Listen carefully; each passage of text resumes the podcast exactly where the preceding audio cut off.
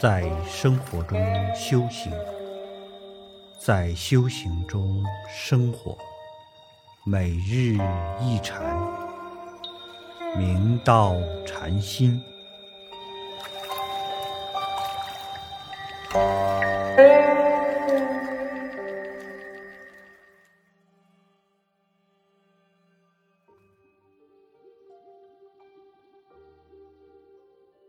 大家请看经文。诗曰：“汝师若为示众，对曰：常指会大众，住心观静，常坐不卧。”诗曰：“住心观静，是病非禅；常坐居身，与理何异？”六祖大师又问智成法师道。令师平时怎样开示大众？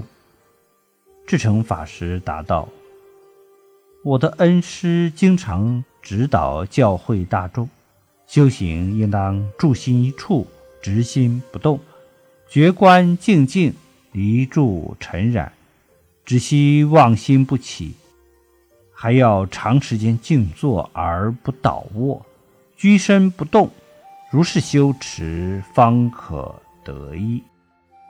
六祖大师纠正道：“住心观境，由静可观，则有能观之心，所观之境。心为境所系缚，这是修禅的病态。若心无所住，则心自静，常坐不卧，而身劳心逸。”身不得自在，怎么能弃真常？对修禅有什么好处？所以修禅要慎防各种禅病。有一次，哈山大师游方来到雁门，当时驻扎在这里的兵将统帅胡军，请求他写几首诗记。哈山大师答应了，就开始构思。突然之间，他感到文思泉涌，诗句流泻，直逼喉咙口而来，以至于以前的记忆、见闻无不一齐拥挤上来。哈山大师这时就觉得一张嘴哪里够用，即使是自己浑身是嘴，也不能将。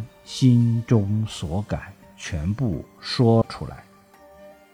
可是，即使在这种情况下，哈山大师却依然头脑清晰，思维敏捷。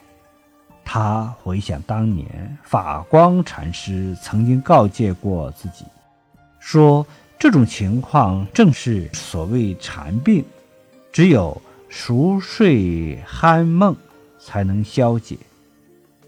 所以。憨山大师毅然放舍，才有了日后的大。